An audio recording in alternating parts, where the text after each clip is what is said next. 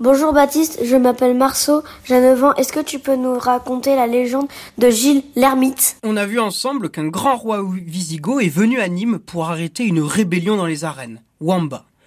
Mais il y a aussi une autre légende qui est apparue lors d'un épisode de cette même histoire.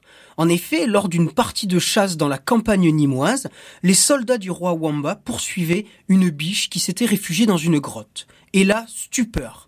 Cet endroit avait été occupé par une personne, un moine ermite, qui vivait sur la route et qui avait aménagé cette grotte pour s'y retirer et prier.